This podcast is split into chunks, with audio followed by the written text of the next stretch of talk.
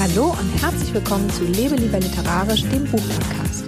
Ich bin Mareike und ich möchte mit dir in die wundersame Welt der Literatur eintauchen. Heute möchte ich mit dir über etwas sprechen, das dir dabei helfen kann, regelmäßig sehr gute Artikel zu schreiben, die bei deinen Lesern auch richtig gut ankommen. Und das sind Artikel-Templates. Also heute entwickeln wir gemeinsam Templates für deine Blogartikel.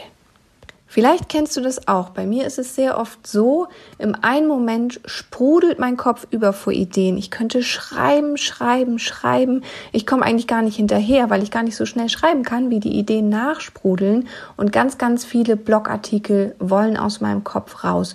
Und dann, gar nicht so viel später, ist da auf einmal totale Leere. Ich weiß genau, der regelmäßige Veröffentlichungstermin für meinen Blog rückt näher und näher. Ich muss was schreiben, aber ich habe einfach keine Ideen. Ich weiß einfach nicht, worüber. Und der erste Schritt aus einer solchen Misere, den haben wir im Grunde schon gemacht, denn wir haben in diesem Podcast ja schon über Blog-Kategorien gesprochen und auch die helfen dir dabei, regelmäßig guten Content zu entwickeln. Aber jetzt gehen wir noch einen Schritt weiter und entwickeln für diese Kategorien auch noch Templates, damit nämlich du auch richtig ins Schreiben kommst und dieses Gefühl hast, dass du langfristig schreiben kannst, ohne dass du sehr viel Energie reinstecken musst, Ideen zu haben. Also das Schreiben deiner Artikel wird damit mehr oder weniger zum Kinderspiel. Es ist nämlich so, dass ähnlich wie bei den Blogkategorien, die wir ja im letzten Blog-Tipps-Podcast besprochen haben, dass eben auch Artikel-Templates dir helfen, deinen Blog zu füllen. Und sie sind ziemlich unschlagbare Assistenten, also das finde ich zumindest, also für mich sind sie unschlagbar, wenn es darum geht, guten Content zu entwickeln, also richtig hochwertigen Content, der auch gut ankommt. Also ist ja ganz klar, irgendwie so ein Blog, man füllt den regelmäßig, mit Artikeln, da kann das schon mal sein, dass ähm, mal was daneben geht und man möchte ja auch mal was ausprobieren. Also es kann immer mal sein, dass irgendwie was nicht so ankommt, wie man möchte und dass man vielleicht auch mal von den Kategorien und den Templates abweichen möchte und auch damit Erfolg hat. Also auch das kann natürlich gut klappen. Also da will ich jetzt gar nicht gegen argumentieren. Aber wenn du eben permanent einfach nur draus los, drauf losschreibst, dann ist die Wahrscheinlichkeit doch ziemlich hoch, dass du irgendwann an den Punkt kommst, hastige, nicht gut durchdachte Artikel zu schreiben, weil du einfach immer diese Drucksituation hast, dass der Veröffentlichungstermin näher rückt und du noch nicht mit deinem Artikel fertig bist oder noch nicht darüber nachgedacht hast, was du eigentlich schreiben möchtest und wie du es schreiben möchtest.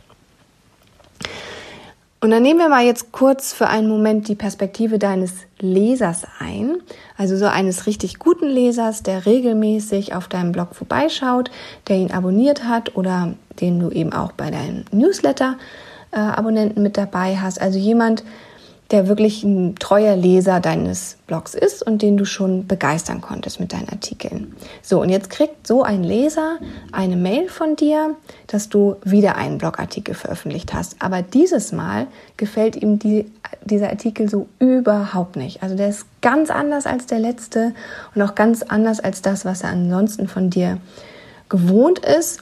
Und wenn er ganz ehrlich ist, findet er die Qualität dieses Mal einfach nicht so gut. Also es ist einfach diesmal um Längen schlechter als das, was du sonst so produzierst. Kann ja immer mal passieren.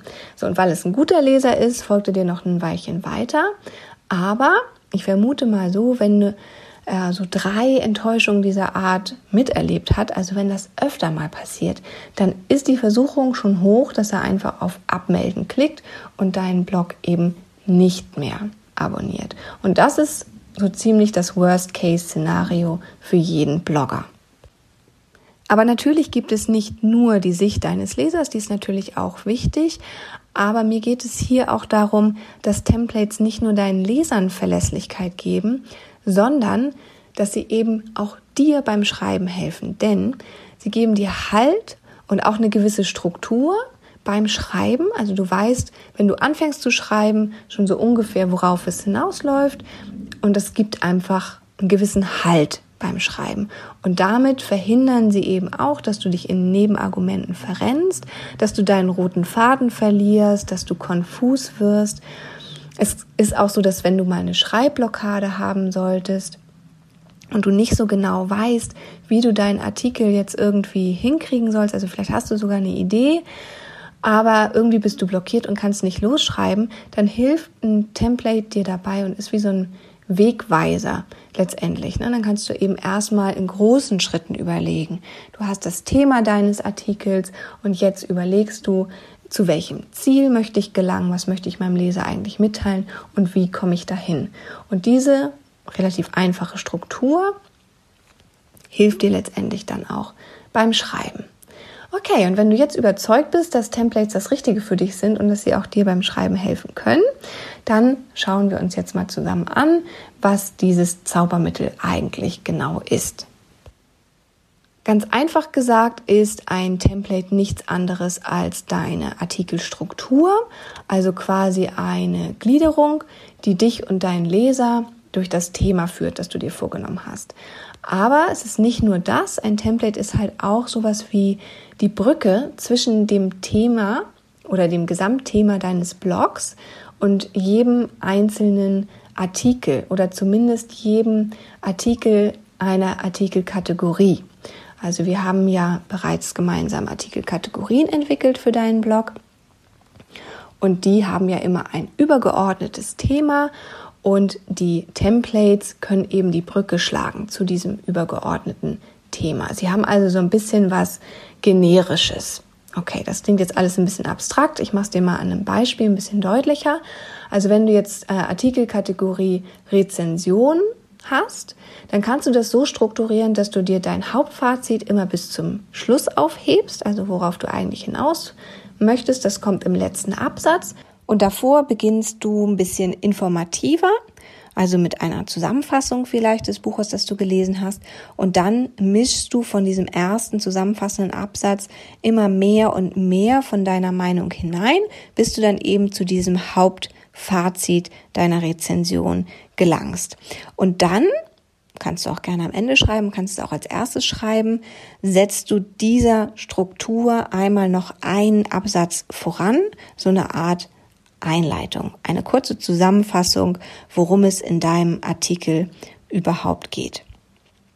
Das wäre also das Beispiel Rezension. Anderes Beispiel, wenn du äh, einen Aufzählungspost schreibst, dann sieht das Ganze natürlich ein bisschen anders aus. Da fängst du vielleicht mit einer persönlichen Geschichte an, die so ein bisschen beleuchtet, wie es überhaupt zu dieser Liste gekommen ist oder warum du eben gerne diese Liste hier veröffentlichen möchtest. Und dann kommt eben die Liste und dann nochmal so eine Art Bogen zurück zur Anfangsstory und ganz am Ende könntest du nochmal ein Call to Action einfügen, sowas wie ergänze die Liste in den Kommentaren. Ja, und dann gibt es natürlich noch äh, weitere Templates, die jetzt auch nur so vage sind, wie ich das jetzt hier gerade umrissen habe, für andere Artikelarten. Aber ich wollte dir einfach einmal nur zeigen, was ich so ungefähr damit meine und ich glaube, das ist an diesen beiden Beispielen ganz gut klar geworden. Die Kunst bei der Entwicklung von Templates besteht aber darin, dass sie eben gerade nicht nur so vage und irgendwie auch konventionell sind, wie das, was ich dir gerade eben beschrieben habe in den Beispielen. Stattdessen sollen sie eben individuell deine Persönlichkeit oder deine Blog-Persönlichkeit zeigen und natürlich auch irgendwie zu dir passen. Du musst dir also erstmal überlegen, wie diese Blog-Persönlichkeit überhaupt sein soll. Also das müsstest du dir als erstes zurechtlegen. Möchtest du eher so einen sachlich informativen Blog haben, also möglichst schlicht, oder bist du so der Typ bester Kumpel, der die Dinge eben genauso erklärt, wie sie für ihn selber funktionieren und der eben auf so einer ganz unkonventionellen Ebene kommuniziert? Bist du vielleicht nicht nur Bloggerin, sondern kannst auch richtig toll zeichnen, dann wäre es auch eine Idee, das Template eben so auszurichten, dass da auch Platz drin ist für möglichst viele deiner Skizzen, die du halt da sinnvoll mit einbringen kannst. Ich würde mal sagen, grundsätzlich gibt es eigentlich zwei Arten von Templates. Das erste nenne ich jetzt einfach mal äh, starres Template, also damit meine ich solche, die für jeden Artikel einer Kategorie gleich sind. Also das Rezensionenbeispiel war so ein bisschen so in die Richtung. Du weißt, du hast ähm, Rezensionen-Kategorie und da machst du es immer so oben Zusammenfassung, also Zusammenfassung deines Artikels, Zusammenfassung des Buches, mehr Meinung, Meinung, Meinung, also immer mehr Meinung und am Ende dein Hauptfazit. So, das wäre so ein starres Template. Kategorie zwei, also die zweite Art von Templates sind individuelle Templates. Das sind solche, die du eigentlich für jeden Artikel neu überlegst. Und dabei folgst du nur so einer ganz groben Struktur in deinem Kopf. Beide Arten von Templates kannst du mit ein bisschen Mathematik entwickeln.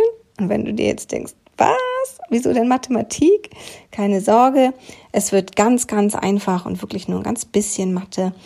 Und es wird dir auch helfen, noch ein anderes na, ich sag's mal, wie es ist, Horrorthema aller geisteswissenschaftlichen Blogger mit einzubeziehen, und zwar SEO, Search Engine Optimization.